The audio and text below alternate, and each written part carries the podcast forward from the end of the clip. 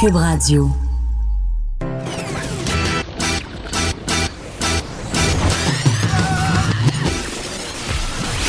Pour elle, il n'y a jamais de mauvaise question.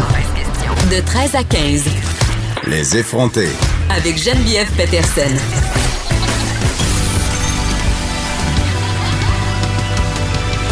Cube Radio. Salut tout le monde, j'espère que vous allez bien. En ce début de semaine, je suis très très contente de vous retrouver aujourd'hui lundi, même si c'était, on va se le dire, très très très frisquet en fin de semaine. J'ai même ressorti ma petite doudoune d'hiver à plumes d'oie. J'étais assez déprimée. Merci. Mais Kenini, on nous annonce du beau temps très très bientôt. Le mercure qui va grimper jusqu'à 35 dans la région de Montréal. J'ai un peu hâte. J'ai un peu hâte, surtout que c'est ma fête demain. Je vais vieillir d'un an. Je vous dis pas euh, l'âge que je vais avoir aujourd'hui. Je vous le dirai demain. Je me garde un, petit suspense. Toutes sortes de sujets euh, aujourd'hui. Évidemment, ce qu'on surveille, c'est la réouverture des restos, bien entendu, en dehors euh, de la grande région de la communauté métropolitaine de Montréal. Euh, et déjà, des images ont commencé à circuler depuis quelques jours, voire même depuis la semaine dernière, par rapport à la façon dont les différents restaurants doivent et devront s'adapter à notre nouvelle réalité. Tu sais, j'entends beaucoup le commentaire qui revient parce qu'on est en train de déconfiner, les gens ont hâte que ça redevienne comme avant. Et à chaque fois que j'entends cette phrase-là, j'ai un petit pincement au cœur. Je ne sais pas si ça va redevenir comme avant et pour l'instant, ça sera tout sauf comme avant. Vraiment des images qui circulent, des tables de restaurants avec des plexiglas. Tu as une table de six, par exemple, séparée euh, dans le milieu par ce gros morceau de plastique-là, bien, bien informel, parce qu'on comprend en fait que euh, des personnes d'un même groupe pourront être assis à la même table. Cependant, si ces personnes-là n'habitent pas à la même adresse, devront euh, opérer des mesures de distanciation, donc plexiglas, deux mètres de distance. On dirait que moi, ça me tente d'attendre avant d'aller au resto, justement, qu'on redevienne à cette normale. À Montréal, on a encore beaucoup de temps devant nous. On rouvre le 22.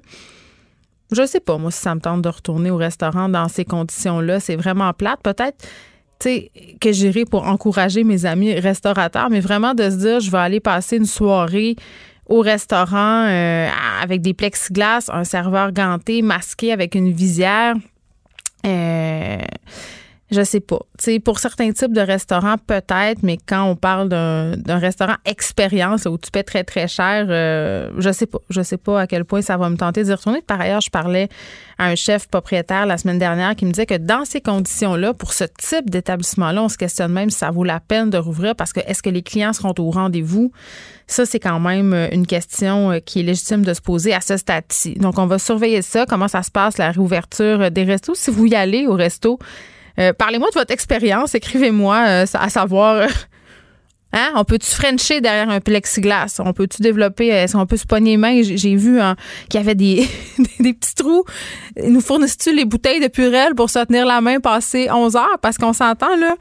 Hein? Quand on consomme un petit peu d'alcool, j'ai ouï dire que les mesures de distanciation sociale prennent le bar. Moi, j'ai des amis qui étaient à un party en fin de semaine, puis ça aurait l'air que, justement, là, passer minuit, une heure, le monde oublie un peu oublie un peu euh, ces mesures-là.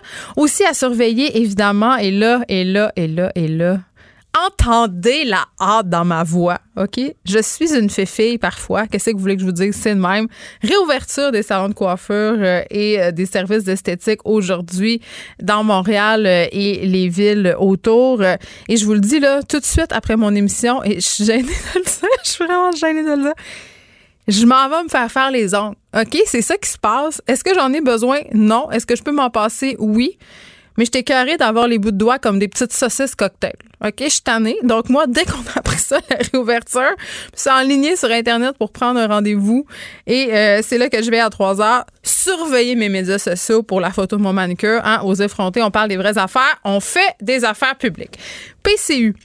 Euh, Justin Trudeau nous apprenait euh, ce matin, euh, c'est pas tellement une grosse surprise, songe à prolonger évidemment la prestation canadienne d'urgence, dit aux Canadiens qu'on n'avait pas à s'inquiéter parce que pour ceux qui se sont revendiqués de la PCU dès le départ, les 16 semaines, ça achève. Là. Bientôt, il n'y en aura plus.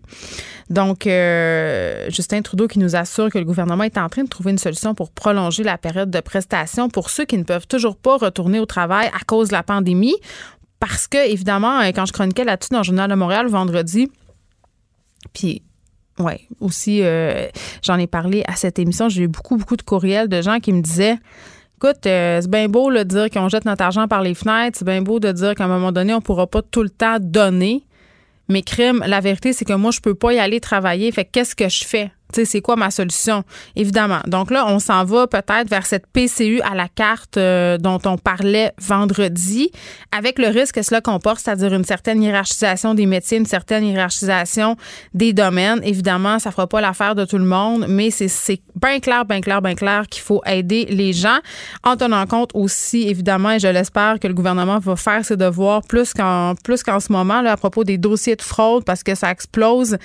Écoutez, des histoires absolument abracadabrantes. Euh, tu sais, on pense tout le temps euh, euh, le petit côté bougon, là, mais c'est pas nécessairement ça. Des employeurs aussi participent en autorisant des employés à être payés plus tard pour que ceux-ci puissent bénéficier de la PCU. Donc ça aussi, on devra s'en occuper tôt ou tard. Bilan Maintenant, euh, on a reçu ce matin le bilan des nouveaux décès dus à la COVID-19. 20 nouveaux décès, 11 enregistrés au cours des 24 dernières heures, euh, auxquels s'ajoutent 9 décès survenus avant le 7 juin. Donc, c'est encourageant. Ça se maintient, évidemment, 20 euh, décès quand même. Condoléances aux familles. Au niveau des cas, 102 nouveaux cas on est à plus deux hospitalisations et trois personnes de moins aux soins intensifs. Donc, en tenant compte de tout ça, hein, euh, à ces bilans qui se maintiennent, qui sont à la baisse, Horacio Arruda a fait des annonces quand même très, très importantes un peu plus tôt aujourd'hui. Euh, les rassemblements intérieurs de 50 personnes seront permis, euh, et ce, dès le 22 juin, ils seront permis où? Dans les lieux d'écoute, OK? Puis je vous redirai un peu euh, c'est quoi, là, parce que, bon, cette annonce-là est importante, mais aussi euh, l'annonce qui a été faite à propos des enfants. Les enfants de 16 ans et moins devront respecter une distanciation sociale de seulement un mètre. Et vraiment, ça, c'est majeur. on pense, entre autres, à la réouverture des écoles des cégeps, des universités. Et en ce qui concerne les enfants, on suggère de créer des bulles, des bulles de 4 à 6 enfants. C'est ce qu'on nous recommande de faire, où ce maître-là n'aura pas à être respecté. Et là, à propos de ces 50 personnes à l'intérieur, évidemment, ça permet aux salles de spectacle, au cinéma, euh, les salles de classe aussi, euh, peut-être de commencer à opérer parce que dans ces lieux-là, où on devra être assis sans parler, c'est important de le préciser, on tolérera une distance de 1,5 mètres. Mais là, là, je sais pas si vous êtes comme moi, mais ça devient mêlant. OK? 2 mètres, 1,5 mètres, 1 mètre, c'est quand, on est combien, on fait des bulles, avec qui, c'est combien de mètres? Hey, ça va devenir le free for all. Écoutez, c'est déjà compliqué de faire respecter 2 mètres. Imaginez quand les paramètres comme augmentent et que maintenant on a plusieurs mesures de distanciation ça sera pas beau tantôt. Et là, euh, je vous parlais justement euh, de ces 50 personnes qui vont permettre à certaines salles de spectacle euh, d'opérer. On s'en va tout de suite rejoindre notre collaboratrice Alex Dufresne qui est en ligne parce qu'elle était à la manifestation pour les arts vivants qui a eu lieu un petit peu, je pense, ça s'est terminé il y a quelques minutes. Elle est là. Bonjour Alex. Oui, allô? Oh je suis encore dedans. OK, t'es si dans... vous entendez un peu de raffus, c'est ça. Je, suis, je suis à la place des festivals. Je suis au milieu de, de la foule. Je me suis un peu éloignée pour pouvoir enlever mon masque si vous parlez, mais euh, oui, c'est encore euh, bien, euh, bien là. là. T'as enlevé ton masque, j'espère que tu es à deux mètres de distance de tout le ah, monde. Je suis mal à 15 mètres de tout le monde. Je me suis vraiment retirée parce que tout le monde est tout le monde est masqué là. Tout le monde a vraiment bien respecté ça. C'est déjà le fun à voir. Mais est-ce qu'il y a beaucoup de monde? Oui, écoute, il y a beaucoup de monde, Geneviève. C'est super dur pour moi à l'œil d'estimer combien, mais il y a je dirais peut-être plus que 300 personnes hmm. ou autour de ça. Peut-être qu'on aura des chiffres plus précis là, plus tard. Euh, écoute, il y a des il y a des acteurs, des actrices, des metteurs en scène, des scénographes, des euh, des gens qui font les costumes, l'éclairage, des techniciens de scène vraiment tous les domaines des arts vivants sont vraiment représentés. Là. Ben euh, oui, c'est ça, parce que cette manifestation-là, Alex Dufresne, elle a lieu aujourd'hui euh, pour répondre à un appel, en fait, l'appel du metteur en scène Martin Fauché. Et vraiment, l'objectif, c'était de donner de la visibilité à ces artisans-là, ces artisanes des arts vivants, parce que avec les annonces qui ont été faites par la ministre Nathalie Roy récemment à propos du nouveau plan de la relance de culture, la culture, pardon, ce fameux 400 millions, il y on avait, on en a parlé aussi ensemble, il y avait quand même des bémols, et justement, un des bémols majeurs euh, du moins c'est ce que tu trouvais, c'était l'espèce de point aveugle par ailleurs de cette relance-là, c'était tout, euh, tout le côté justement des arts vivants, des techniciens. Il y a beaucoup, beaucoup de choses et de gens qui tombent dans les cracks. C'est aussi pour ça que Martin a dit soyons visibles. Notre manifestation n'est pas en marche, elle est vraiment sur place. On est à la place des festivals, en bas du bureau du CALC, le Conseil des arts et lettres du Québec, pour être visible parce que euh, il y a plein de gens qui auront pas de soutien. Euh, quand on dit que l'UDA a 6,5 millions pour aider les, les artistes dans le besoin, ben c'est surtout les acteurs et les actrices. Il y a beaucoup, beaucoup, il y a des, il y a des dizaines de milliers de gens là, qui travaillent dans, dans le domaine des arts vivants. Puis, mm. euh, il y en a une très petite partie qui va avoir un soutien euh, de l'UDA. Le reste, il faut proposer des projets. Donc, euh, créer le ventre vide, là, on s'en est déjà parlé, c'est pas idéal. Donc, la plupart des gens sont là en ce moment pour réclamer un soutien qui serait peut-être une prolongation de la PCU, du moins jusqu'à ce que les salles de spectacle puissent réouvrir et que les gens puissent travailler parce que je crois pas que ce soit possible que des dizaines de milliers de travailleurs des arts puissent se réorienter du jour au lendemain et aller travailler dans un café ou en horticulture. Là. Il va falloir trouver. Euh, non, mais. Il n'y aura pas de place ou ils veulent pas? Euh, je pense que c'est un peu des deux. Tu sais, on est des artistes, on est habitués de se réinventer. Là. On en fait des milliers de métiers à côté de quand on écrit notre pièce, de quand on la joue. Euh, c'est pas parce que vous voulez pas travailler dans le café, là. Non, c'est pas parce qu'on veut pas travailler dans le café. Puis d'un autre côté, c'est aussi important euh, de reconnaître l'importance de la culture. Tu sais, on parlait de l'importance de la santé et de l'éducation qui ont été beaucoup touchées par la crise. Je pense qu'il faut parler aussi du fait que pour une société, l'art, c'est vital. Euh, est-ce que c'est la même chose qu'un respirateur? Non. Est-ce que c'est la même chose qu'une école? Non. Mais pensons à ce qu'on a fait pendant la pandémie. Ce qu'on a fait, c'est consommer de la culture. Puis quand on parle d'économie, d'une relance économique, la culture en fait vraiment partie. C'est des dizaines de milliers de travailleuses et de travailleurs qui font mm. rouler euh, une roue. Ça affecte le tourisme, ça affecte les restaurateurs autour, ça affecte notre réputation à l'étranger. Donc, tout ça est touché par euh, l'industrie de la culture. Puis nous, en attendant, s'il faut que deux tiers des gens se réorientent et n'y retournent pas après, ben on risque d'avoir un vrai problème. Puis ceux qui veulent continuer à pratiquer leur métier, il faut qu'on puisse les soutenir le temps temporairement que les choses puissent s'améliorer. Et les théâtres, ils réouvrent en janvier. Ben, tous ces gens-là vont retourner au travail. En janvier, on ne sera pas en train de euh, euh l'argent collectif indéfiniment, mais c'est l'idée de se dire, ben, il faut considérer les travailleurs qui sont travailleurs de la culture, puis il faut leur donner un vrai appui, là, ou trouver une manière que financièrement, ces gens-là puissent survivre jusqu'à ce qu'ils puissent pratiquer leur métier, ou faire un entre-deux, se réorienter, capable de retourner après. Ben, tu sais, tantôt, euh, Alex Horacio Arruda fait une annonce quand même très, très importante à propos, justement, euh, de la permission de se réunir à l'intérieur. 50 euh, personnes dans un lieu clos, c'est quand même pas rien. C'est quand même une avancée assez majeure là, dans le plan de déconfinement. il précise bien, par contre, que ce sera des lieux clos où les spectateurs, parce que ça vise directement, justement, les salles de spectacle, là, seront assis, des spectateurs muets, donc qui écoutent pour respecter une distanciation de 1,5 mètres. Euh, je comprends, là, on veut euh, que les théâtres, les cinémas puissent réouvrir, mais, mais ça, est-ce que c'est une bonne nouvelle? Parce qu'est-ce qu'on a des spectacles à présenter? Qu'est-ce qu'on a à présenter aux spectateurs, finalement? Moi, c'est toujours ça ma question. on est résilient, il y a toujours des spectacles. premièrement, il y a beaucoup de spectacles qui étaient prêts à jouer, comme tel mon cas. C'est-à-dire que nous, on avait un spectacle avec Marc Bélan, Eden Paradise. Une semaine plus tard, on était sur la scène. Donc, notre show, il est prêt à jouer. Tu me dis, dans trois semaines tu rejoues, ben, puis qu'on a le droit de répéter dans des dans des conditions là, qui, respectent les, les, les, règles de la santé publique, on a un spectacle. C'est sûr qu'un show au TNM avec 20 personnes. Euh, oui, c'est-tu rentable? sais je me dis, jouer, de, jouer un spectacle, payer les acteurs, payer euh, tous les techniciens. De... Ben, c'est ça. Je donne un exemple. On est tous les deux, Marc et moi, sur scène. On n'a presque pas de décor, presque pas de costume. Puis tu me dis au cas où que tu le faire de ta salle. Même là, je pense qu'on n'y arrive pas. Fait qu'imagine une production à 500 000 mettons le TNM qui, qui déjà euh, compte beaucoup sur la billetterie puis sur euh, l'apport du privé, ça va être très difficile. Si tu regardes en Europe, les salles à 25% sont financées. Donc, on finance le public, en fait, en quelque sorte, puis on finance le théâtre pour que les gens puissent continuer à, aller au théâtre, ou aller voir un show de musique, ou aller voir un spectacle de danse, ou de cirque, ou de performance.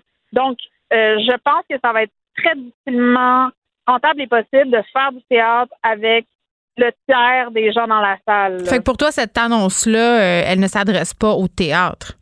Ben, elle pourrait, encore une fois, si les argents qu'on a mis dans les subventions peuvent se tourner vers les salles pour les aider à compenser le fait qu'on n'a pas hmm. euh, assez de gens assis dans les salles pour payer le billet pour que la production soit rentable. Si on a une aide gouvernementale pour pallier au manque de spectateurs, euh, oui, dans ce cas-là, ça peut, parce qu'on a des spectacles à présenter. Il y en a, là. On manque pas, on manque pas de ça, là. Bon, euh, là, tu nous disais tantôt qu'il y avait des acteurs, des actrices. Euh, est-ce qu'il y a des personnalités connues qui ont, qui ont pris la parole? Je suis à côté, je suis à côté d'Anne-Marie Cadieux, il y avait Macha Limonchik. Les gens n'ont pas pris la parole. Martin Fauché, qui est l'organisateur de la manifestation, a pris brièvement la parole au milieu des jets d'eau. Alors, il nous a fait un petit, un petit spectacle, mais en fait, l'idée n'était pas de faire de discours. L'idée était vraiment d'avoir une présence. Euh, il y a eu des applaudissements, c'est-à-dire que moi, j'ai trouvé ça vraiment émouvant, en fait, parce que les gens se sont mis à applaudir très lentement. Puis ça nous a. J'ai l'impression que on était unis dans cette affaire-là parce que ce qui, récompense notre travail à la fin, c'est toujours les applaudissements du public. Tu sais. Fait que de revenir dans un espace avec nos collègues qu'on n'a pas vus depuis des mois, d'entendre les applaudissements puis de, de, de, de, se, de se réconforter ensemble par ça, un code qui appartient beaucoup aux arts vivants, les applaudissements. Fait que je pense qu'il y a eu un, beau moment là. Mais non, euh, les discours se font beaucoup dans les médias. Martin Fauché, il devait avoir son festival qui s'appelle le FTA, Festival Transamérique, qui est un festival international, Geneviève. C'est le plus gros festival euh, de théâtre et de danse en Amérique du Nord. Plus gros que ce qui se passe à New York. Ça a lieu à Montréal chaque année. Euh, des gens de partout au pays et dans le monde viennent jouer, assister, des diffuseurs viennent acheter des spectacles. Donc, c'est un événement très important ben, qui n'a pas lieu, évidemment. Donc, euh, pour, euh, pour penser à, à ce qu'on doit faire avec ça, le Martin, il, nous a invités à se rassembler. Écoutez, continuez euh, à respecter votre distanciation sociale, évidemment. Et moi, c'est vous, c'est vous que j'applaudis de faire preuve d'autant de résilience. On est tanné que les artistes soient obligés d'être résilients. Ceci dit, ça, c'est mon petit commentaire éditorial. Alex, on va pouvoir t'entendre cet été avec Jean-François Baril dans l'émission du Retour. Qu'est-ce que tu vas faire? Je pense que je vais vous concocter des affaires assez ludiques, Geneviève. On parle de quiz, on parle de toutes sortes d'affaires, des retours d'actualité en humour sur la semaine. Donc, euh, euh, on va t'écouter. On, va là-dedans. Avec Jean-François Baril euh, dès, le, dès lundi prochain, en fait, dans l'émission du retour. Alex French, je, te laisse retourner manifester. Merci à toi. Merci, bye. Protégez vos dépôts, c'est notre but. La SADC protège vos dépôts dans les institutions fédérales, comme les banques. L'AMF les protège dans les institutions provinciales, comme les caisses. Oh, quel arrêt! Découvrez ce qui est protégé à vos dépôts sont protégés.ca. Écrivaine, blogueuse, scénariste et animatrice. Geneviève Peterson, la Wonder Woman de Cube Radio. On se parle de ce rapport virulent de l'Office de consultation publique de Montréal qui dénonce une négligence de la ville dans la lutte contre le racisme et la discrimination. Je parle tout de suite avec Dominique Olivier, président de l'Office de consultation publique de Montréal, OCPM euh, pour l'abréviation. Madame Olivier, bonjour. Bonjour. Écoutez, euh, petite euh, mise en bouche, si on veut, Valérie Plante qui va présenter au conseil municipal euh, cet après-midi une déclaration quand même où elle va reconnaître le caractère systémique du racisme, de la discrimination aussi, supposée aussi de s'engager à les combattre. et ce que je trouve intéressant, Madame Olivier, dans la déclaration de Madame Plante, celle qu'elle a fait un peu plus tôt aujourd'hui, c'est qu'elle a bien insisté pour dire que la ville de Montréal doit être un employeur exemplaire Or, c'est pas ce que vous avez découvert euh, avec euh, votre rapport? Effectivement, euh, la consultation a montré qu'on a plusieurs problèmes qui sont dans, dans, l'embauche à la ville de Montréal. Alors, c'est sûr que quand on parle d'avoir une main-d'œuvre représentative, hein, la ville de Montréal, c'est quand même 22 000 employés. on parle d'une représentation qui se met à la fois, qui se manifeste à la fois à l'embauche, au maintien en emploi et dans la progression de carrière. Or, on s'est rendu compte que, un, la ville ne dispose pas de données, ou tout au moins ne les a pas rendues disponibles, de données différenciées qui nous permettraient de dire, mettons, dans tel arrondissement, ça va bien, mais dans tel autre arrondissement, ça va moins bien, ou dans tel service, on y arrive, ou dans telle catégorie d'emploi, on y arrive, mais on n'y arrive pas dans d'autres catégories d'emploi. Tout ce qu'on a eu comme chiffre concernait la, haute fonction publique, où il y a moins de 2 euh, des cadres, euh, donc des gens qui sont en position d'autorité et de pouvoir, qui appartiennent à des groupes racisés ou autochtones. Hmm. Et on sait que l'embauche dans les trois dernières années a été de zéro. On a même vu partir des cadres. Euh, on pense notamment à M. Fadi Daguerre, qui est maintenant euh, qui est maintenant euh, chef de police à Longueuil, ou la personne qui est maintenant directeur général de la ville de Laval. Il a fallu que ces personnes-là sortent de la ville pour pouvoir continuer à faire progresser leur carrière. Parce qu'il y avait une espèce de. Est-ce que ben attendez là Est-ce que vous êtes en train de me dire qu'il y aurait un plafond de verre? Absolument, absolument. Je suis pas en train de vous le dire. Je veux dire, ça a été documenté depuis bien des années par la Commission des droits de la personne. Mm. Euh, c'est c'est pas des chiffres qui sont tout à fait nouveaux. Ça fait un bout de temps qu'on le sait, mais on se rend compte que mais maintenant, comme la ville ne reconnaissait pas le caractère systémique de la discrimination, on pouvait donc l'isoler à d'autres facteurs. Et en ne reconnaissant pas le caractère systémique de la discrimination, elle ne se posait pas de questions ni sur ses processus, ni sur ses politiques pour voir comment ça pourrait affecter des gens euh, qui sont des groupes racisés ou les personnes autochtones. Ben, puis je trouve ça intéressant ce que vous dites, euh, Madame Olivier, par rapport à la non-reconnaissance de la ville, parce que quand même, là, euh, ce qu'on apprend, c'est que pas plus tard qu'en juillet dernier, donc ça fait pas très, très longtemps, la Ville a répondu à l'OCPM, justement, ne pas le reconnaître, ce racisme systémique, euh, cette discrimination-là qui aurait cours euh, à la Ville. Euh, puis là, j'imagine que parce qu'on a tous ces événements aux États-Unis, cette prise de conscience collective, là, on n'a plus le choix c'est un peu, je pense, effectivement conjoncturel. Puis je pense qu'il ne faut pas non plus négliger les effets de la pandémie. Hein. On a vu durant mm. la pandémie comment certains quartiers étaient plus attaqués que d'autres. Et euh, ce racisme et cette discrimination systémique s'expriment aussi euh, au niveau territorial par des inégalités territoriales. C'est un ensemble de facteurs qui se mettent ensemble et qui font qu'à la fin, ben, le système fait en sorte qu'il traite différemment les gens selon leur origine euh, ethnique ou nationale. Hmm. Est-ce qu'il y a un enjeu euh, plus important? Par exemple, euh, il y a eu toute cette discussion sur le profilage racial, notamment par euh, nos services de police. Oui. C'est un enjeu qui est important. Si vous regardez les trois enjeux qui ont été les plus abordés pendant toute la consultation, hmm. c'était d'abord d'abord le profilage racial et social, ensuite l'emploi, Ensuite, euh, la question de la lutte aux inégalités en incluant le logement, puis euh, euh, les disparités de couverture territoriale, notamment en transport, en services publics, etc. Donc, c'est sûr que le profilage racial et social est, en tête de liste. Puis oui, puis je me disais aussi par rapport à la mairesse Plante là, qui semble vraiment pleine de bonnes intentions. D'ailleurs, suite à vos recommandations, elle veut mandater officiellement le directeur général de la ville pour créer un poste de commissaire à la lutte au racisme et la discrimination d'ici l'automne. Donc, donc c'est quand même très très rapide. mais en même temps, à la ville, hein, sa vision, en tout cas du moins, ne semble pas être partagée par tous. Euh, je ne suis pas sûre de comprendre exactement ce que vous voulez avancer. Quand vous dites ne semble pas partager par ben, C'est-à-dire, est-ce qu'à la ville, euh, parce que la mairesse Plante, c'est une, une, chose, mais les autres, les autres personnes qui travaillent à la ville, par exemple, est-ce qu'on peut penser, suite à vos conclusions, et qu'elles partagent toute cette vision-là, justement, d'aller de l'avant, d'admettre le racisme systémique, en fait, d'adresser la situation puis de dire oui, ça existe, ça a lieu chez nous, il faut faire quelque chose? Ben, je pense que le, la reconnaissance politique est importante euh, et, et, et c'est un pas dans la bonne direction. L'idée de créer un poste est important aussi, mais dans notre recommandation, on a aussi le fait qu'il faut le doter des bonnes ressources et lui donner la capacité de descendre dans l'appareil. Alors oui, ça va demander une reconnaissance à la fois de l'appareil municipal, et du politique qui vont travailler ensemble pour pouvoir arriver à vraiment faire changer les choses. Mais il va falloir qu'ils se donnent une culture, d'abord une culture de données, parce que comme je vous dis, on, on, on s'est rendu compte qu'il y avait comme il y a peu de données qui sont disponibles, puis quand il y en a, il y a comme des amalgames, un Ils sont pas publics non plus. de concepts ensemble. Ils sont pas publics ces données-là, non?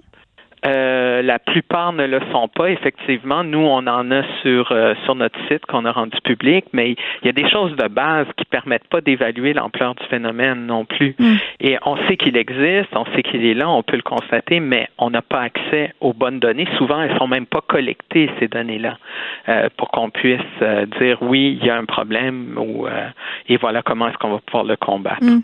Je veux qu'on se parle de la fameuse question des quotas, Madame Olivier, parce qu'évidemment, quand on veut obliger son on veut les institutions à reconnaître et à intégrer euh, euh, en leur sein des gens racisés ou des ou, ou des gens qui sont en minorité, les quotas, c'est souvent ce qu'on fait. Là, à la ville, en ce moment, on parle de ratio, c'est-à-dire on veut augmenter le ratio, mais pour le moment, il semble pas être question d'imposer des quotas. Ça, c'est une bonne ou une mauvaise chose? Oui. Alors, il faut toujours faire attention quand on utilise le mot quota. En fait, on parle beaucoup plus de, de, de cible de façon générale que de quota parce qu'un quota, ce serait j'en veux trois, puis le quatrième, tant pis pour lui. oui, non. Je comprends. Mais alors, c'est mieux qu'on parle de cible de façon générale et c'est ce qui explique qu'on utilise des, des ratios la, la, Ville a déjà dans son programme d'accès à l'égalité des objectifs qui se donnent en termes d'embauche. Mais comme je vous dis, on, comme on mélange toutes les catégories d'emploi en arrondissement ou central, tout est, tout est, en tout cas, les données qui sont rendues publiques sont complètement amalgamé, on n'arrive pas à voir est-ce qu'il y a des problèmes. On s'est rendu compte, par exemple, euh, comme je vous l'ai dit tantôt, que dans la question de de, de, l'emploi euh, au niveau des cadres, c'est 0% d'embauche depuis trois ans, mais il a fallu fouiller pour aller trouver ce chiffre-là. Hmm. On est à moins de 2% alors qu'on a un objectif général à la ville de 11% de représentation. C'est pas très glorieux. Hmm. Oui. Euh, est-ce qu'on a de la misère, donc, à passer de la parole aux actes à la Ville de Montréal? Vous dirais, c'est surtout ce qu'on a constaté. On a constaté que tous les textes de loi existent, hein, que ce soit la Charte euh, montréalaise des droits et responsabilités, la Déclaration contre la discrimination raciale, etc., etc., j'en passe. On a plein de politiques, on a plein de plans d'action. Dans les plans d'action, les objectifs sont hyper vagues. On dit favoriser, aider, améliorer comme j'aime à dire, 0,01% ça améliore, mais ça fait rien euh, effectivement pour faire changer les choses et à ce rythme-là, on peut attendre longtemps avant de voir les choses changer. Donc, euh, c'est important que la ville se donne des cibles contraignantes, qu'elle les chiffre, qu'elle se donne des temps pour les atteindre et qu'elle rende compte au fur et à mesure qu'on avance de ce qui se passe. Si on faisait une analogie avec euh, ce qui s'est passé dans les CHSLD, une fois qu'on a annoncé des postes, on dit il va y avoir des postes, il va y avoir des gens, les gens ont pu se lever et puis et puis euh, poser leur candidature. Ce serait la même chose à la ville. Il faut, faut questionner les réseaux dans lesquels on annonce, comment on annonce, comment on laisse savoir que les choses sont disponibles, et ensuite qu'on rende compte de qui on a choisi et pourquoi. Hmm. En bon québécois, il faut que les bottines suivent les babines. Suivent les babines, exactement. Dominique Olivier, merci, président de l'Office de consultation publique de Montréal. C'était très intéressant. Merci beaucoup. Merci. Au, revoir. J'accepte avec, avec fierté la direction, les commandes. Non, non, pas les commandes. Votre maison, c'est un espace où vous pouvez être vous-même. J'accepte d'être l'entraîneur-chef des Orignaux Atomes 2B de l'école. Mon amour, moins fort, la petite dame. Ah, excuse, excuse. Tu parles à qui? Elle mérite d'être bien protégée. Et vous méritez d'être bien accompagné. Trouvez la protection la mieux adaptée à votre maison avec Desjardins Assurance et obtenez une soumission en quelques clics sur desjardins.com. Les effronter. Avec Geneviève Peterson. Les vrais enjeux. Les vraies questions. Vous écoutez Les effronter. On se parle de cette enquête parue dans le journal de Montréal sur nos comportements euh, de consommation depuis le début de cette pandémie. Moi, j'essaie euh, de pas trop regarder ça aller là, ce qui se passe dans mon portefeuille par rapport euh, à ma consommation parce que je trouve que parfois, je, je, je, coupe un peu par l'achat en ligne. Puis, dès le départ, évidemment, je me suis euh, ruée sur différents items. Non, non, c'était pas du papier de toilette euh, dans mon cas. C'était autre chose, euh, moi, je me suis garochée sur le riz, la farine. J'avais l'impression qu'il fallait que je cuisine pour euh, la venue de l'Armageddon. Et si je me fie à ce que j'ai lu, euh, je ne suis pas la seule. On va parler de tout ça avec Amélie Guévremont. Amélie Guévremont, qui est experte en comportement du consommateur et image de marque. Madame Guévremont, bonjour. Oui, bonjour. Écoutez, vous êtes aussi chercheur à l'Observatoire de la consommation responsable, euh, Vigie Conso COVID-19. Donc, écoutez, ma question sera bien simple. Est-ce que c'est possible d'avoir, en quelque sorte, un tracé des comportements, de nos comportements de consommation à nous, les Québécois, depuis le début de la pandémie? Euh, oui, tout à fait. Ben, c'est ce qu'on observe, en fait, c'est ce qu'on a mesuré depuis le début de la pandémie à travers, comme vous l'avez mentionné, notre vigie conso COVID euh, à l'Observatoire de la consommation responsable à, l'ESG UCAM. Et on a regardé dans ces enquêtes-là, parce qu'on a fait différentes enquêtes mensuelles, hebdomadaires, et on a regardé l'évolution ou les changements, en fait, dans différents changements de, de comportement de consommation, en fait. Et on a remarqué des différences à plusieurs niveaux. Vous parlez au niveau alimentaire. Ce qu'on a vu, entre autres, au début de la crise, effectivement, les gens qui stockaient davantage de produits, qui avaient une espèce de crainte d'en manquer. Donc, on a eu des comportements comme ça au début, davantage motivés par une impression de rareté. Euh, dans l'alimentation, ça s'est effectivement remarqué dans les produits, euh, disons, de base, de riz, pâtes, farine. On a parlé de pénurie de farine aussi. Euh, donc, les œufs. qui ont été, oui, aussi les œufs qui ont été très en demande. donc, on a vraiment vu des changements au niveau des achats alimentaires. et donc, on a suivi, évidemment, pas uniquement les achats alimentaires, on s'est intéressé à tout type de comportement depuis le début de depuis le début de la pandémie. Euh, donc, on a vu, oui, des, des, des euh, modifications au niveau alimentaire en termes de produits, mais euh, aussi en termes de façon de consommer, notamment avec l'épicerie en ligne qui a connu un un bon important. Donc ben, un bon important, mais ça marchait pas bien bien au départ. Là. Ça a été très, très compliqué. Oui. OK. là, là, vous parliez euh, évidemment des denrées alimentaires. Moi, je faisais des blagues, évidemment, avec le papier hygiénique. Euh, les Québécois se sont garochés sur certaines affaires, d'autres items qui sont pas nécessairement des denrées. Oui. Euh, ben, en fait, euh, oui, dans les produits, euh, dans les autres produits qui ont été les plus populaires, c'est quand même euh, logique là, ce qu'on a vu.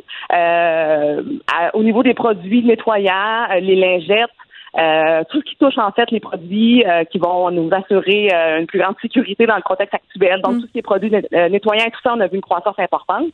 chez des consommateurs qui avant pouvaient être réticents quand je pense justement aux lingettes désinfectantes. Oui, ça avait pas super.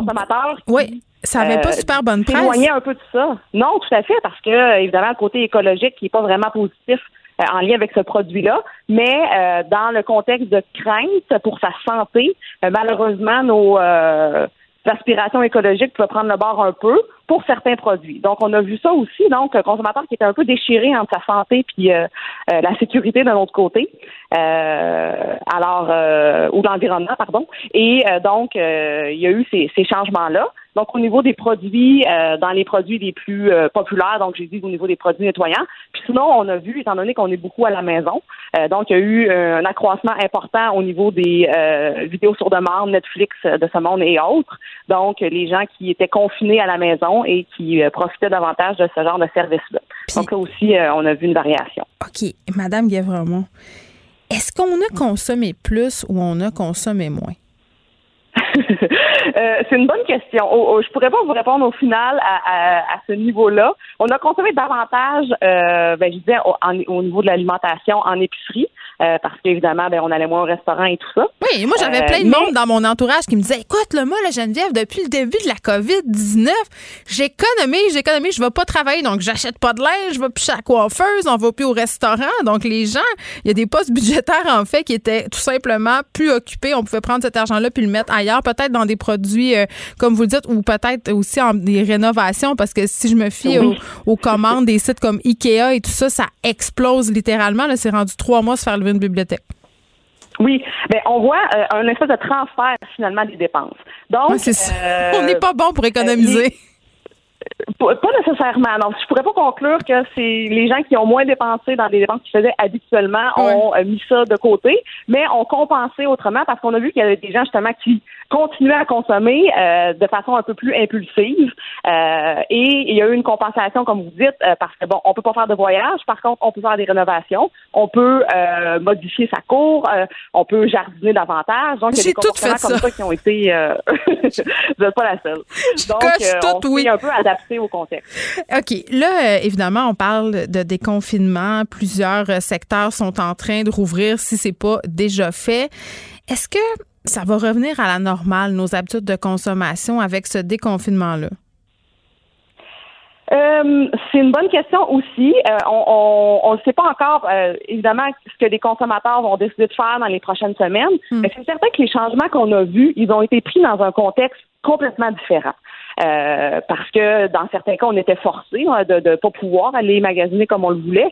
Donc, quand tout ça revient à la normale, il y a quand même euh, probablement beaucoup de, comportements qui vont eux aussi revenir à la normale, mais on a vu des, aspects intéressants, notamment au niveau de l'achat local. euh, qui a eu une progression puis un intérêt euh, supérieur pendant la période.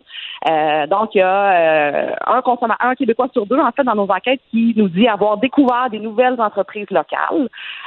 donc là, on espère que ces nouvelles entreprises-là qu'il a connues, ben, qui va continuer à les encourager. Donc, cette sensibilisation qu'on a eue pour le commerce local, mm. euh, elle pourrait euh, continuer. Mais sinon, évidemment, il y a des habitudes qui vont quand même euh, revenir à la normale dans quelques, peut-être dans quelques mois. là, pour l'instant, on a fait quelques enquêtes mensuelles, mais on va évidemment dans quelques mois se pencher, en faire une autre pour voir si tout se replace, tout revient comme à la normale ou s'il y a des changements qui sont un peu plus durables. J'entendais euh, des gens, Mme Guévremont, parler des files d'attente à la sortie des commerces. Écoutez, il y a des files pas possibles dans les magasins en ce moment à la grandeur du Québec. Euh, mm-hmm. Les athlètes sur le bord de la 15 près de Montréal en fin de semaine paraît que c'était vraiment n'importe quoi, là, deux, trois heures d'attente. Puis on parle pas non plus euh, euh, des systèmes de livraison. Là, Post Canada qui connaît euh, des retards considérables, des entreprises qui ne sont plus capables de se faire à la demande. Tu sais, on parle de consommation mhm. depuis tantôt, qu'on consomme moins et tout ça, mais en même temps, je me mhm. dis, Madame Guévremont, on est obligé de moins consommer. On peut pas. Il y a, des longues files. Il faut attendre, attendre et attendre. Mhm c'est euh, en fait effectivement, il y a des choix qu'on n'a pas le choix de, de ou des, des achats qu'on n'a pas le choix de pas faire. Euh, mais euh, ce qu'on voit dans les enquêtes que les consommateurs nous disent, c'est qu'ils consomment un peu, ils consomment moins, euh, pas uniquement euh, par euh, choix forcé, mais parce que ce serait par conviction, puis ils sont aperçus qu'ils consommaient un peu trop. évidemment, on peut nous dire ça dans une enquête, mais dans la réalité, le comportement est différent. Donc, ce qu'on voit, comme vous dites, dans les files d'attente et tout ça, ben on voit des consommateurs qui avaient hâte de retourner magasiner, qui avaient hâte quelque chose à faire. leurs habitudes. Oui, tout à fait. Puis ça aussi, on l'avait mesuré. Les gens qui, juste avant, en fait, l'annonce de l'ouverture, euh, on a demandé l'espèce de, d'anticipation que les gens avaient face à ça. Et il y a beaucoup de consommateurs qui nous disaient qu'ils avaient très hâte, qu'ils s'étaient ennuyés un peu de cette expérience-là de, de, magasinage. Mais combien de monde euh, vont perdre leur temps au centre d'achat, passer le temps dans un centre commercial? Mm-hmm. Il y en a plein? Oui, Mm-hmm. Ben, je trouve ça intéressant ce que, vous, ce que vous me dites parce que euh, plusieurs personnes pensent que la COVID va diamétralement changer notre façon de consommer, mais est-ce que ça va perdurer dans le temps? Tu sais, toutes nos, nos belles visées environnementales, le fait euh, d'être prêt à mm-hmm. payer un peu plus cher pour ne plus justement consommer de produits de moins bonne qualité qui viennent d'Asie, par exemple. C'est là maintenant, ici, alors qu'on est encore dedans, tout le monde est plein de bonne volonté, mais sur le long terme, ça va être quand mm-hmm. même intéressant de l'observer. Tout à fait. Euh, le local, euh, moi, je crois qu'il va quand même rester du positif là-dedans, avec toutes les initiatives aussi qui ont été mises en place euh, pour pouvoir favoriser ça. Mais d'autres habitudes, par exemple, les gens qui évidemment prennent moins leur, voiture, quand le contexte sera devenu à la, revenu à la normale et que le rythme va être plus rapide, je pense que là, on va revenir à peu près au, point où on en était malheureusement. donc, c'est pas, c'est pas ça reste à voir finalement, là, mais euh, le consommateur a tendance à oublier vite. Donc peut-être que dans quelques mois, euh, il hmm. va oublier certaines euh, des bonnes habitudes qu'il a prises. Amélie Guévremont, merci, chercheuse à l'Observatoire de la consommation, responsable Vigie Conso COVID-19 à l'ESG de l'UCAM. et j'ai envie de dire, tu sais, cette réflexion-là sur notre consommation euh, qui a lieu en ce moment, c'est une très, très bonne chose, malgré que ça fait des années qu'on qu'on essaie euh, peut-être tous et toutes un peu d'avoir cette prise de conscience-là, d'acheter moins, d'acheter mieux. Mais on en revient toujours, en tout cas selon moi, au même problème. C'est-à-dire qu'on est plein de bonne volonté, on veut faire les affaires comme il faut. Puis tu sais, c'est vraiment intéressant là, ce qu'elle a dit, Mme Grévemont, par rapport à l'engouement pour les produits québécois, parce que je pense qu'on est vraiment nombreux à avoir découvert des entreprises vraiment intéressantes, des entreprises d'ici qui font bien les choses, euh, qui font de bonnes choses aussi parce qu'il y a beaucoup d'offres alimentaires euh, au Québec. Sauf que euh, à la fin de la journée, ce qui est dommage, c'est qu'on a des choix financiers à faire, surtout quand on a une famille, une famille avec plusieurs enfants. C'est pas toujours possible d'acheter des produits locaux. Je pense entre autres aux vêtements, même, tu sais, c'est con, mais l'exemple des masques. Tu sais, moi, là, j'ai trois enfants. Acheter des masques en quantité suffisante, des masques, des protèges visage, des couvre-visages, appelez ça comme vous voulez, euh, en quantité suffisante pour chacun de mes enfants. Euh, quand on sait qu'il faut les laver après chaque usage, ces masques-là. Euh, je regardais les masques faits ici au Québec, c'est 15, 20, parfois 30 dollars le masque.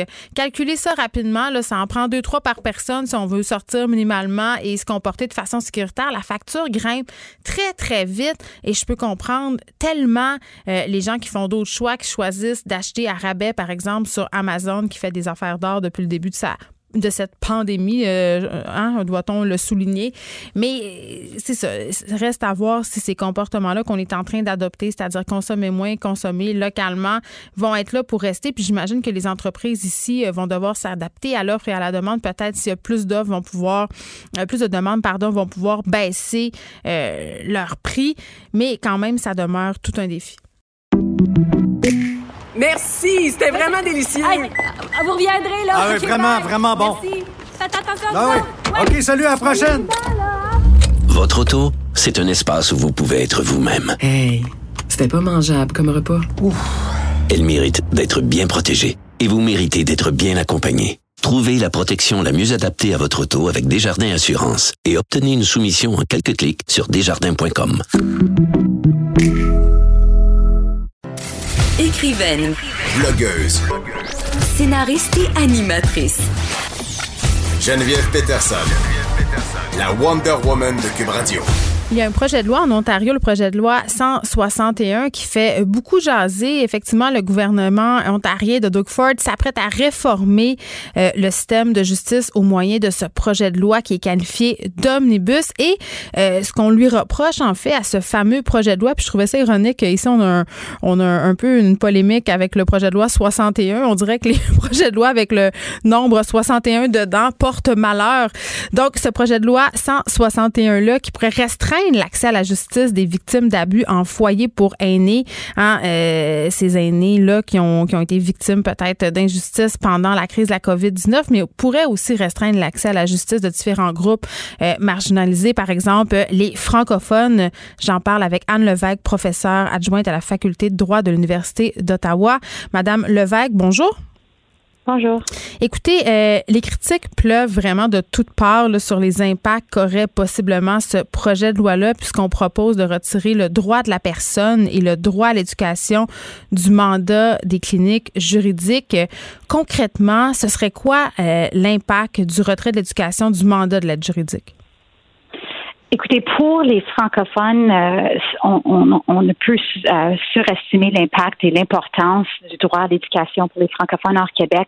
La Cour suprême, dans sa décision de euh, de vendredi, une décision qui touchait le droit à l'éducation des mm. francophones en Colombie-Britannique, a décrit le droit à l'éducation comme étant la clé de la voûte qui ouvre la porte à tous les autres voies, euh, droits pour les francophones. Si on peut pas transmettre notre notre langue, et ça, ça se fait par le biais du droit à l'éducation, euh, tous les autres droits linguistiques euh, de la minorité francophone sont vides de sens. Donc, euh, le projet de loi propose de, de retirer ce domaine de droit euh, pour les cliniques et euh, nous, on, pour les francophones, on voit ça vraiment comme une attaque à, un droit, le droit qui nous est le plus cher. Mais à ce moment-là, Madame Levesque, quels seront les recours de ces communautés francophones justement concernant leur éducation? Euh, ben justement, il, y a, il, y a, il faudrait, faudrait voir s'il euh, il y aurait des, avocats qui sont prêts à prendre ces, mm. ces dossiers-là pro bono, mais selon moi, euh, des droits ne devraient pas être une question de charité, mais une question de droit. Et c'est ça ce qui rend vraiment les, les l'aide juridique et les cliniques juridiques en particulier euh, si importantes pour l'accès à la justice. Euh, on, elle assure un accès égal devant les tribunaux pour les gens défavorisés.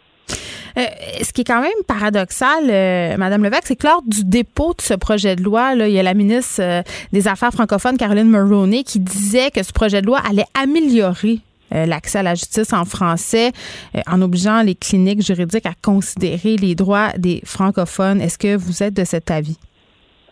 Selon moi, c'est En fait, c'est un, un, une concession, un, un, symbole qui est vraiment vide de sens parce que on, on, la société de l'aide juridique est déjà a déjà des obligations en vertu de la loi sur les services en français. Euh, donc, d'ajouter cette disposition n'ajoute vraiment rien à ces obligations. C'est comme de la poudre aux yeux, c'est ce que vous me dites?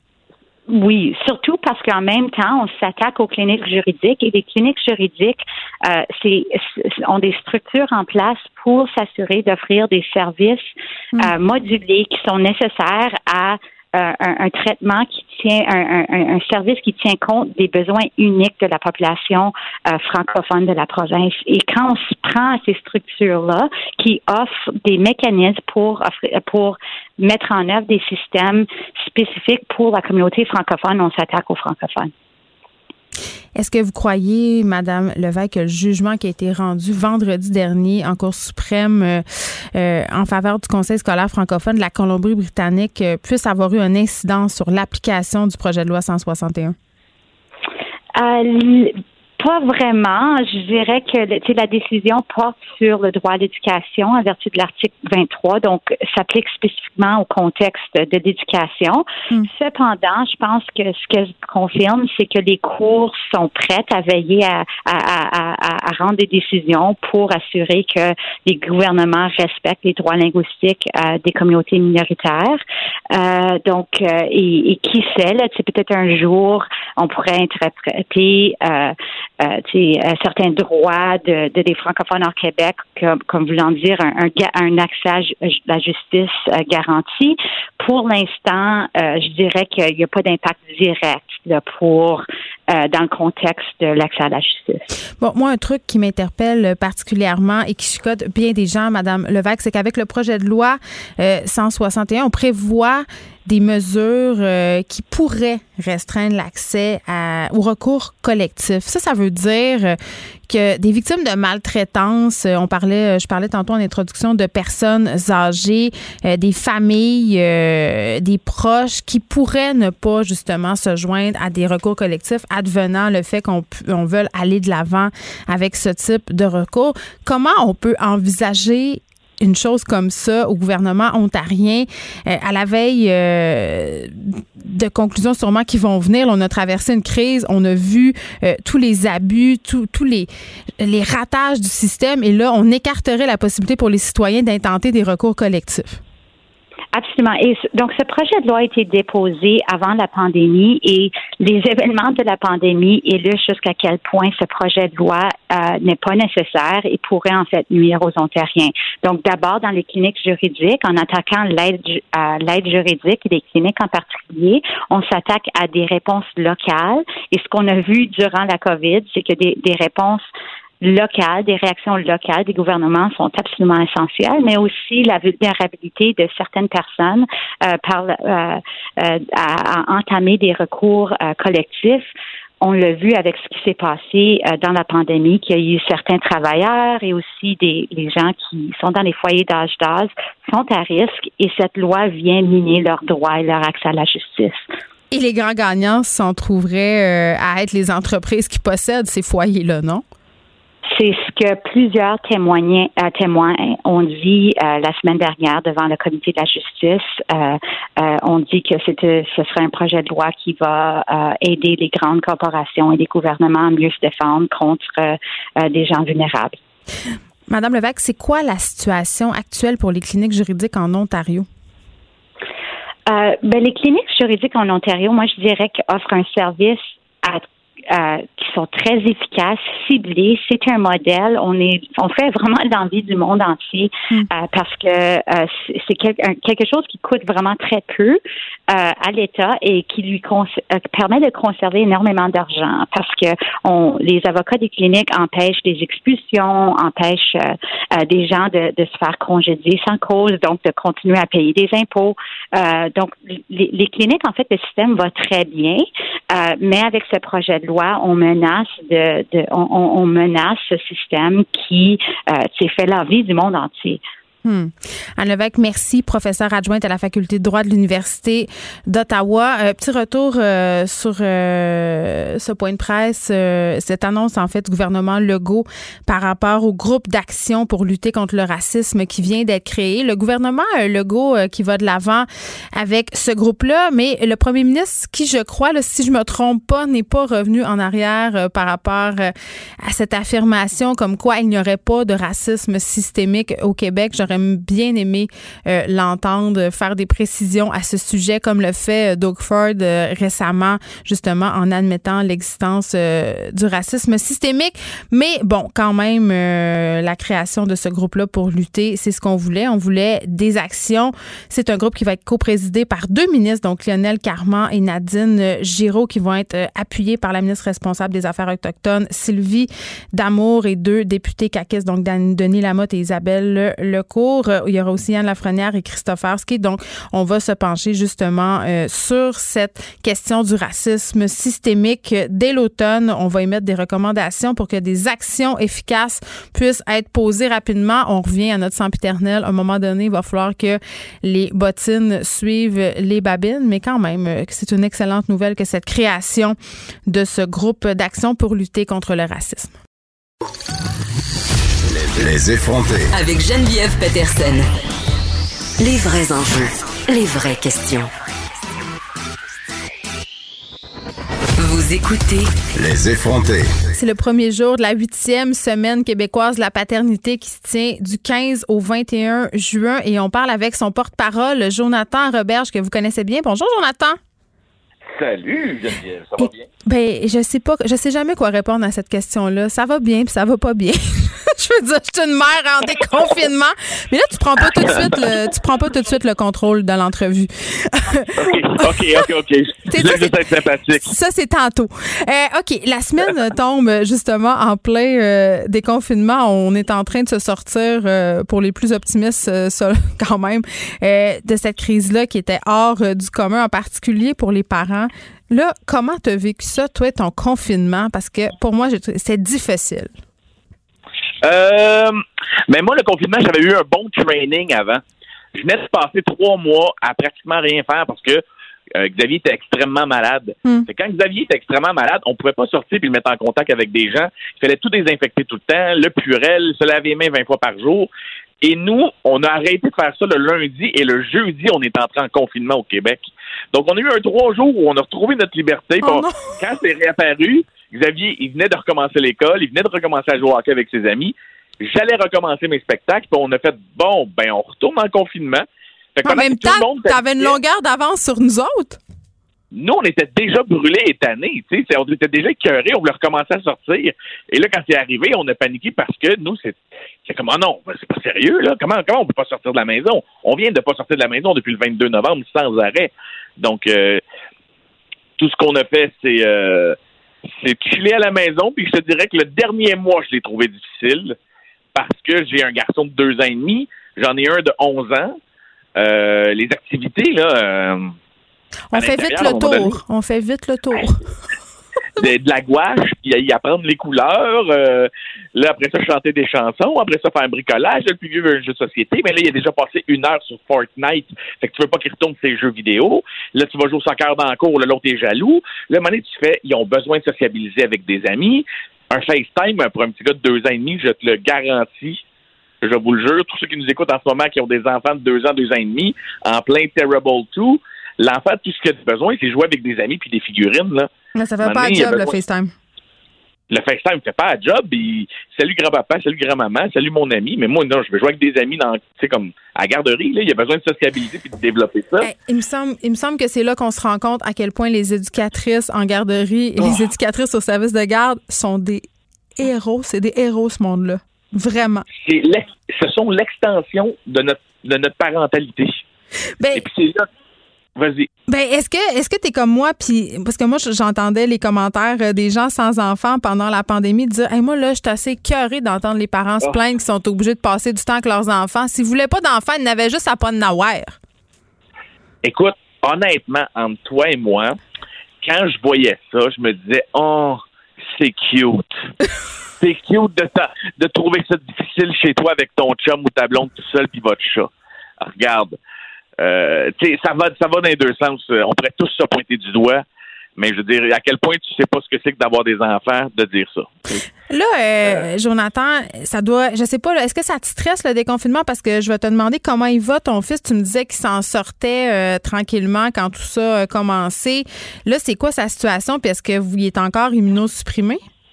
Non, aucunement. Depuis euh, le mois de mars, il est top shape. Il a fallu qu'on, euh, ben top shape étant que il n'y a plus de traces de cancer euh, dans sa tête, donc il est sur la voie de la rémission. Ça prend deux ans à être en rémission avec ce type de cancer-là et huit ans avant de pouvoir dire qu'il est guéri. Mais là, au moins, il n'y a plus de traces, il n'y a plus de tumeurs, il cicatrise super bien, les traitements ont fait leurs effets, et à tous les deux, trois mois, on passe des scans pour s'assurer que ça ne revienne pas. Et à partir de mi-avril, on a su que il n'y avait aucun danger à ce qu'il soit, euh, même s'il avait contracté la, la COVID, ça n'aurait pas été dangereux pour lui. Donc, on a, on a pu enfin respirer, je te dirais, à la troisième semaine d'avril, où le, le stress est retombé, puis on a fait comme, OK, euh, c'est déjà qu'on fait attention à tout. Là, moi, j'avais juste peur pour la vie de mon fils, encore, parce que la COVID, quand c'est arrivé, j'étais juste comme à bout d'avoir peur pour lui. Aïe, euh, quand c'est arrivé, et quand on s'est fait confirmer par plusieurs médecins, ils nous ont dit non, aucun danger, même pas en lien, ça affecte rien de ce que. On a fait, OK, vous êtes sûr, là, puis il a fait, non, les prises de sang de Xavier sont top shape, tout est beau. Fait que Donc, même s'il l'avait pogné, ça aurait été les mêmes pourcentages, mettons que les enfants en parfaite santé. Là. Oui, en plein ça. Fait que euh, on dirait que je suis redevenu un parent nerveux parce que tu veux pas que tes enfants euh, l'attrapent puis qu'ils souffrent ou qu'ils ramènent ça à la maison. Que, sais, pour certains enfants, ça a été euh, walk in the park, mais pour d'autres, ça, ça s'est développé en Kawasaki, puis en Kawasaki, l'autre maladie. Je me rappelle plus trop. Je le te laisse, je te laisse avec ça. Là, Moi, je pense que le ça. syndrome de Kawasaki, je pense que c'est ça. Euh, Ouais, je crois que c'est ça, mais je suis pas certain. C'est soit ça ou une moto, euh, Kawasaki. Euh, choisis, choisis. Je vais prendre euh, la moto, je pense que c'est plus sûr. OK, euh, je veux qu'on parle de ton rôle euh, de porte-parole, Jonathan Roberge, parce que, je veux dire, déjà qu'il y a une semaine de la paternité, je trouve quand même que c'est une bonne affaire parce que on dirait que pour plusieurs, euh, puis socialement aussi encore, euh, le père, c'est encore un peu, euh, c'est perçu comme le parent B. Oui, énormément. Énormément. Et lorsqu'on m'a approché pour me parler de la semaine de la paternité, une des raisons pour laquelle j'ai dit oui en partant, c'est parce que je ne savais pas qu'il y avait une semaine de la paternité puis que ça allait être sa huitième édition.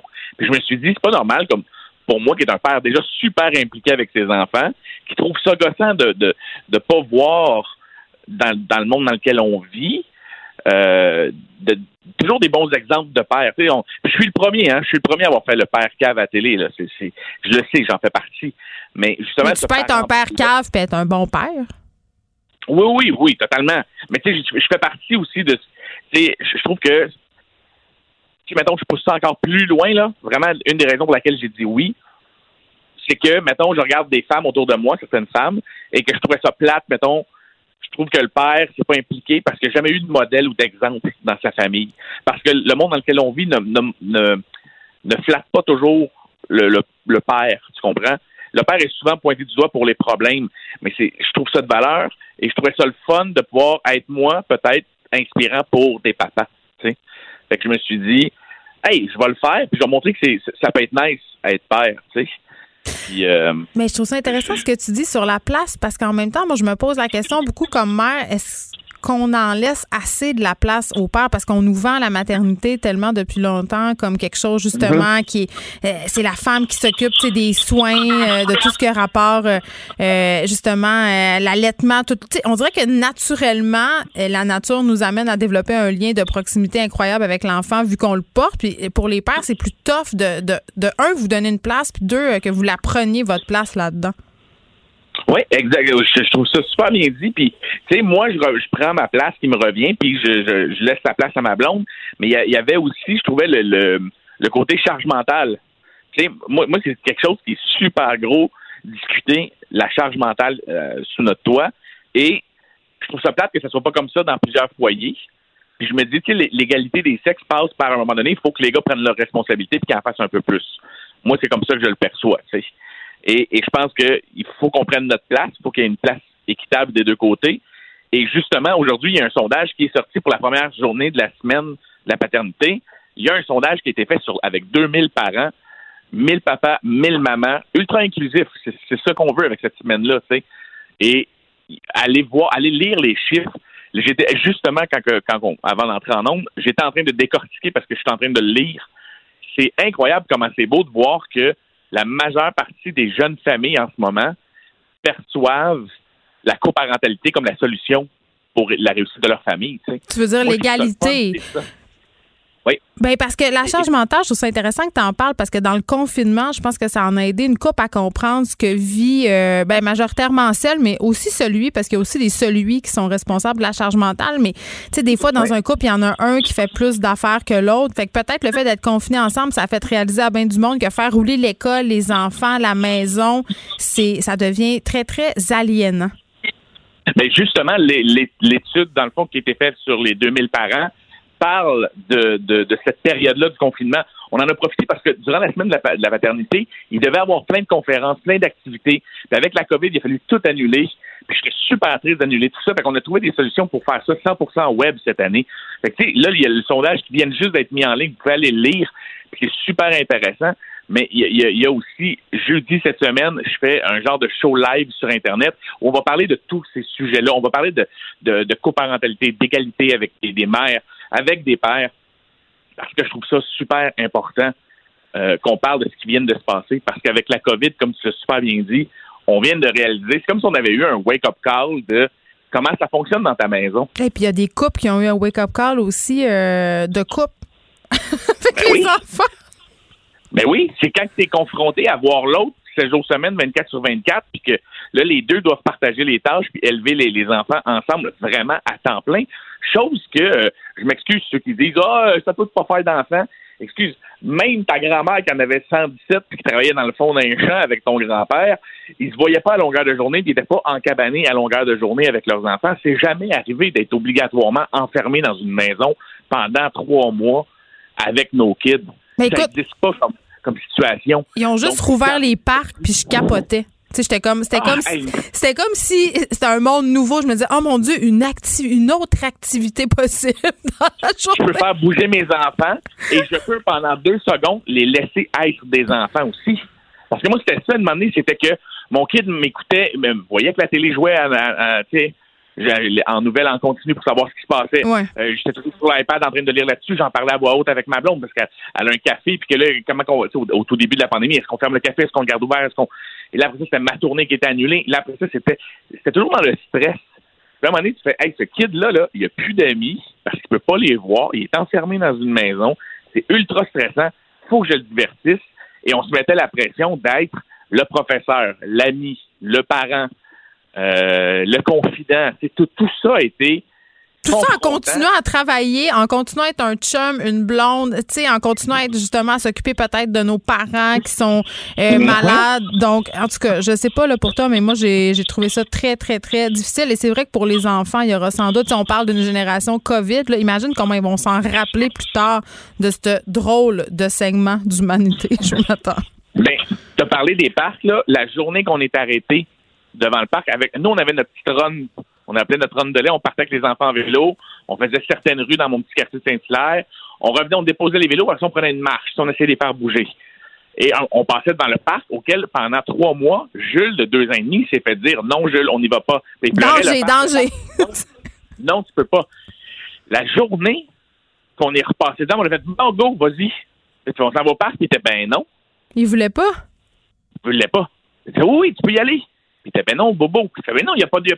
Ah non, tu peux, là, tu peux. Là, il nous tendait les mains pour qu'il mette du purel. Puis tu fais, hey, pourtant, on était, on était cool, tu sais. J'imagine pas ceux qui ont freaké out non-stop devant leurs enfants quand tu parles de génération COVID. Ça va exister. Mon gars de deux ans et demi, il associait le parc à du danger. Hey, c'est On lui triste. disait tous les jours, non, Jules, on n'y va pas. Non, Jules, on n'y va pas. Ou là, Jules, il a, il a été malade un moment donné, fait qu'on lui a passé, passé un test euh, de COVID. Fait qu'on est parti euh, à Sainte-Justine. Elle est passé les tests. Et euh, quand il est parti, deux ans et demi, Geneviève, deux ans et demi, il est parti, puis c'est juste un parent qui peut y aller. Puis ma blonde dit, je m'en occupe, vu que t'es allé la dernière fois avec Xavier, c'est tout le temps toi qui y vas. Fait que là, je, je vais m'occuper d'y aller avec Jules. Fait que, OK, je vais rester avec le plus vieux ici. Fait que je le mets dans le banc d'auto, puis là, je suis comme, ben là, quand tu t'en vas avec maman à l'hôpital, puis il savait qu'on a été beaucoup à l'hôpital pour son frère. Et il me dit, mon masque, mon masque. Il paniquait parce qu'il n'avait pas son masque. Oh. Deux ans et demi. J'ai fait holy shit que ce- cette période-là de trois mois imposée aux familles va avoir des répercussions à long terme. C'est comme s'ils avaient perdu leur naïveté. Totalement. Totalement. Puis là, il faut rebâtir ça. Puis comme parents, on a encore un autre job. Il y a eu des nœuds qui se sont formés. Puis je pense que là, comme parents, tout le monde ensemble, c'est pas le temps de tu pour contre telle affaire. Non, c'est les kids doivent recommencer éventuellement à jouer ensemble, à se voir, à ne pas avoir peur, à retrouver des parcs, retrouver les, les, les- le sport en- entre amis. Puis euh, nous autres, il faut qu'on se retrouve aussi, là, parce que trois mois, comme je disais, je serais curieux de voir sa ligne du temps. Quand est-ce que c'est arrivé? On dirait que ça fait 23 ans. Fou, hein? On dirait que ça, ça fait mois. des années. Puis, en tout cas, euh, il y a eu des annonces quand même encourageantes aujourd'hui par rapport à la distanciation sociale. Je le rappelle euh, aux auditeurs, pour ceux qui ont peut-être pas suivi, là, Horacio Arruda qui a annoncé euh, que la distanciation sociale pour les 16 ans et moins, ça menuisait, donc ça devenait un mètre. Jonathan Roberge, merci. Je rappelle que la semaine de la paternité a lieu du 15 au 21 juin. Et je rappelle ton événement, là, Facebook Live, jeudi 18 juin, 19h. Ça s'appelle Jour reçoit. Puis il va y avoir Marcel Dion, Louis-Olivier Moffett, Bianca Gervais, Sébastien Diaz, Pierre-Yves Laure, tout du monde qu'on aime. Merci beaucoup d'avoir été avec nous. Hey, merci à toi. C'est toujours un plaisir de te jaser, Geneviève. Plaisir partagé. Bonne journée. Bonne journée, au revoir. Geneviève Peterson, la seule effrontée qui sait se faire aimer. Jusqu'à 15, vous écoutez Les effrontés. Je sais pas si vous avez vu passer ça en fin de semaine. Euh, bon, on a une discussion quand même euh, depuis quelques temps sur la grossophobie.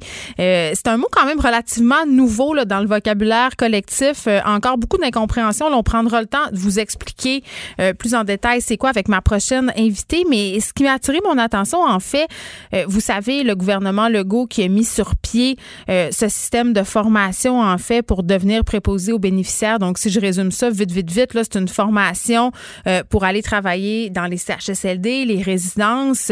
et cette formation-là, elle est payée pour le gouvernement. Et on s'attend euh, que la première cohorte pourra commencer à officier dans les résidences CHSLD dès la mi-septembre. Donc, il y a eu beaucoup, énormément de candidatures euh, sur le site où on pouvait aller s'inscrire pour faire cette formation-là. Sauf que, hic, les candidatures des personnes jugées obèses auraient systématiquement été rejetées dans le cadre du programme de formation. Euh, ce programme qui, je le rappelle, est rémunéré des préposés aux bénéficiaires qui doit débuter aujourd'hui. J'en parle avec Edith Bernier, qui est fondatrice du site web grossophobie.ca, info et référence. Bonjour Edith. Bonjour Geneviève. Écoute, euh, juste pour qu'on explique un petit peu euh, comment ça s'est passé cette affaire-là, on a commencé à entendre des témoignages euh, sur les médias sociaux et dans les médias de personnes qui auraient porté leur candidature pour participer justement à ce stage euh, rémunéré, mais qui auraient été refoulés à la porte à cause de leur IMC. Là, euh, puis on va expliquer c'est quoi la grossophobie là, parce que je pense que c'est compliqué pour beaucoup de gens. Moi, je pensais même pas, Edith Bernier, que euh, c'était légal encore aujourd'hui en 2020 de discréditer une personne pour un emploi sur la base de son poids. Oui, malheureusement, c'est toujours légal, ou du moins ce n'est pas illégal, euh, parce que dans les différents euh, textes de loi, les différentes législations au Québec actuelles, dans la Charte des droits et libertés, par exemple, qui, est probablement le, le, le plus connu de ces outils-là, il n'y a pas de discrimination reconnue euh, sur la question de la taille et du poids. C'est d'ailleurs pour ça, on s'était parlé d'ailleurs à ton émission quand j'avais lancé la pétition à l'Assemblée nationale pour faire ajouter la discrimination basée sur la taille et le poids en- à la fin novembre dernier aux euh, différents motifs de discrimination reconnus par la charte à l'article 10. Euh, donc là, la pétition a été déposée à l'Assemblée nationale en, le 12 mars, quand on sait que le 13 mars a été le début des périodes de confinement. Timing is everything, comme on dit, puis dans ce cas-là, Oui, c'était pas un bon timing. a été un peu catastrophique, mais donc euh, pour faire une petite historique là, euh, donc non malheureusement au niveau du Québec, euh, les personnes grosses ne sont pas protégées de discrimination sur la base de la taille et du poids. Au Canada, c'est un petit peu plus vague dans le sens que c'est pas explicitement cité dans la charte que les personnes grosses sont protégées, mais il y a une espèce de zone grise dans et toute autre discrimination. Ben, il me semble que ça s'applique. Point. On, ben, de toute façon, la, la charte canadienne ne s'applique pas au même truc que la charte québécoise. Et dans ce cas-ci, pour les questions d'embauche, c'est la charte québécoise qui s'applique. Et la charte québécoise, donc, n'a pas de, ne reconnaît pas la discrimination basée sur la taille et le poids. Bon, Edith, avant qu'on poursuive cette discussion-là sur ce cas précis d'une discrimination euh, pour cette formation-là, euh, bon, j'ai compris quand j'ai écrit euh, sur euh, les pubs de Maxi et Martin Matt qu'il y avait beaucoup de gens dans la population qui comprenaient pas vraiment la de parler de grossophobie, voire même qui, qui ne comprenaient pas vraiment c'était quoi la grossophobie. Ben, la grossophobie, là, si on y va avec la définition officielle, c'est l'ensemble, en fait, de l'hostilité et des discriminations à l'endroit des personnes euh, qui sont grosses, obèses ou en surpoids. Techniquement, le mot il est construit comme d'autres mots qu'on connaît, par exemple comme homophobie, par exemple. Et euh, il faut faire euh, la nuance. Dans phobie, on a tendance souvent à associer ça à la peur, mais l'homophobie, par exemple, ce n'est pas la peur des personnes homosexuelles. C'est la haine, c'est le rejet, c'est l'hostilité envers les personnes homosexuelles. Donc, la grossophobie, c'est le rejet, euh, c'est envers euh, donc les personnes grosses à cause de leur poids. Et ça se témoigne de différentes façons, que ce soit par le ridicule, par le rejet, par la discrimination, euh, par différents comportements, par différents stéréotypes et clichés, etc. Donc, en ce sens-là, la façon de faire euh, du CIUS qui gère ces candidatures-là, elle est grossophobe? D'une certaine façon, oui, euh, parce que le poids euh, n'est pas un indicateur, ou l'IMC d'ailleurs, n'est pas parce un qu'on parle d'un indicateur IMC, là. C'est ça, là, on parle ça. ici d'un IMC de 40. Donc, euh, là, si je me fie à, la, à ce, que, ce que je lis là, sur l'IMC, là, c'est qu'au-delà de 30, t'es obèse à 40, euh, c'est quelque chose. Mais l'IMC, c'est une mesure quand même controversée, là. Exact. Alors, parce qu'en fait, l'IMC, euh, si on prend deux personnes qui ont la même grandeur, le même poids, ces deux personnes-là peuvent avoir des compositions corporelles complètement différentes. Donc, il y en a une qui peut être euh, très, très musclée et avoir très peu de matière grasse. L'autre peut n'avoir aucun muscle et que de la matière grasse. Et les deux personnes vont avoir le même IMC. Donc, l'IMC, ce n'est qu'une fraction, ce n'est qu'un calcul, un rapport. Donc, ça ne veut rien dire sinon un rapport. Euh, ça n'indique pas l'état de santé de la personne, ça n'indique pas sa capacité à faire les choses, ça n'indique pas son efficacité, ça n'indique rien du tout. Donc, c'est vraiment un outil statistique et, et ça ne devrait pas être vu pour plus que ce que c'est. C'est un indicateur parmi tant d'autres et il faut, faut cesser de donner là, autant de, de poids, sans vouloir faire de mauvais jeu de mots, euh, à cet indicateur-là. Ben écoute, je me suis amusée à faire un petit calcul très, très rapide, OK, Edith? Euh, Tout le monde a entendu parler de Laurent Duvernay Tardif, là, qui est ce joueur de football euh, québécois qui vient de gagner. Je ne vendrai pas le punch, mais je sais c'est quoi son IMC.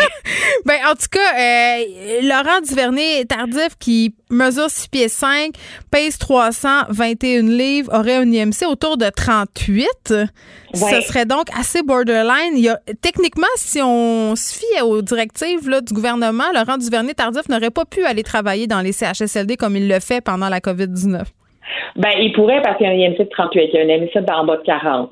Mais s'il y avait un, tu sais, puis là, je vais faire une joke euh, un peu. euh, Ouais, s'il prend moyenne, cinq mais livres, s'il il est y avait eu un gros temps des fêtes, mettons. Ouais, c'est ça. Peut-être qu'il n'aurait pas pu.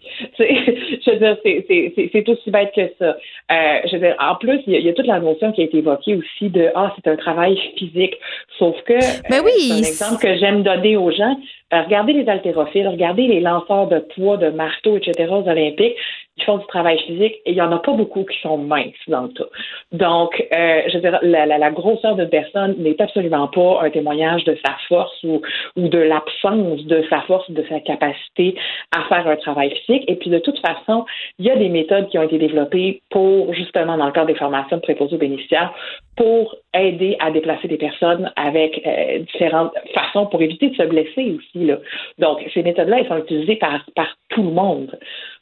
Ben c'est ça, ce qui est invoqué en fait comme raison de la part du CIS qui gère ce dossier-là, là, euh, c'est qu'on sous-entend finalement que les personnes grosses ne sont pas capables d'effectuer certaines tâches, mais ce qu'on dit aussi, c'est que les personnes grosses, et ça, ça a été largement euh, débattu pendant la pandémie, là, euh, les personnes grosses qui seraient plus susceptibles d'avoir des complications, de décéder de la COVID-19.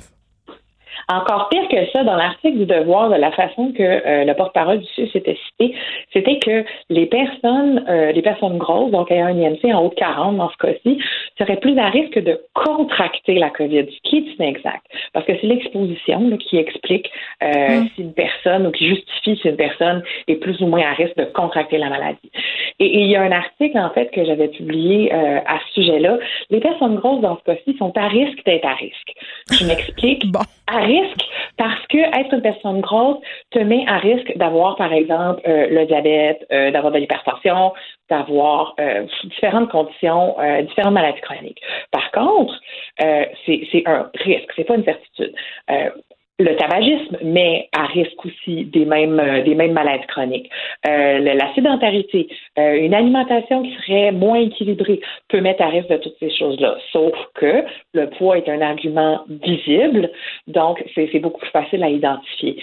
Par contre, est-ce qu'on va faire autant de recherches à savoir ah est-ce que telle personne a une génétique ou est à risque de bon donc finalement le fait d'être une personne grosse met à risque d'avoir des maladies chroniques qui, elles, mettent à risque de développer potentiellement la forme grave de la maladie. Mais C'est qu'on appelle le à risque d'être à risque. Mais en même temps, on va se le dire, là, il y en a plusieurs des personnes euh, grosses pardon, qui travaillent en ce moment même dans le milieu de la santé, là, que ce soit euh, comme préposé aux bénéficiaires, euh, infirmiers, infirmières, médecins. Je veux dire, est-ce qu'on aurait pu penser, euh, par exemple, que Gaétan Barrette n'aurait pas pu se qualifier comme ministre de la Santé à cause de son obésité? Je veux dire, c'est là qu'on Ben, il y est. a là. beaucoup de gens, il y a beaucoup de gens qui ont douté d'ailleurs de son de, de sa pertinence euh, comme ministre de la Santé à cause de son poids quand il a été nommé. Puis il en a perdu beaucoup. nos- Il en a perdu beaucoup, mais il est en meilleure santé pour autant. Ça, C'est une autre histoire, parce que la toute première fois qu'on s'est parlé, je t'avais de faire puncher ma carte fidélité chez vous. Euh, c'est- la première fois qu'on s'est parlé, c'était donc pour euh, parler de la glorification de la perte de poids et que le- la perte de poids n'était pas nécessairement un gage de santé. Donc, euh, est-ce qu'il est en mauvaise santé? Je ne sais pas. Est-ce qu'il est en Ouais, mais les santé? Travailleurs là, dans notre système de la santé, les infirmiers, les infirmières, les préposés, ils sont en contact autant avec la COVID-19 que les préposés qui vont faire la formation. Là. Puis ce- ceux-là, on les laisse, ça, c'est pas de problème. Ben, en fait, là, c'est à se demander, c'est quoi les. Est-ce qu'il y a une autre motivation derrière le retrait de ces candidats-là? Est-ce que c'est parce que ça donnait une. Ça ouvrait une porte qui était très facile, ça permettait de tirer une ligne qui était vraiment. Parce qu'on a trop de candidatures? bon. Ça, ça se pourrait, peut-être que le programme a été victime de son succès, je ne sais pas. Euh, moi, ce que j'aurais proposé peut-être dans ces cas-là, bon, pour justifier l'aspect euh, l'aspect épidémiologique, l'aspect de contagion et de risque et tout ça, on en a parlé. Euh, puis pour les gens qui doutaient des capacités physiques, ben, tout simplement imposer un test physique, ça se peut, ça. Il y a beaucoup d'emplois qui demandent un test d'aptitude physique et que si la personne ne le réussit pas, elle ne se qualifie pas. Si la personne est mince et qu'elle ne le réussit pas, elle n'est pas plus apte que la personne qui est grosse qui ne le réussit pas. Et si la personne est mince réussit et la personne grosse réussit, ben, Hmm. tant mieux, félicitations. Mais ça a comme résultat, en tout cas, euh, Edith, que les personnes grosses se sentent encore euh, discréditées, discriminées pour certaines fonctions d'emploi. Et ça, euh, à mon sens, c'est quand même une aberration. Le choix de com, la façon dont c'est défendu au CIUS, euh, à mon sens, n'est pas non plus adéquat. Merci, Edith Bernier, de nous avoir parlé, fondatrice du site web grossophobie.ca, info et références. C'est déjà tout pour nous. On se retrouve demain. Je vous laisse avec Mario Dumont. Cette émission est maintenant disponible en podcast. Rendez-vous dans la section balado de l'application ou du site cube.radio pour une écoute sur mesure en tout temps. Cube Radio, autrement dit. Et maintenant, autrement écouté.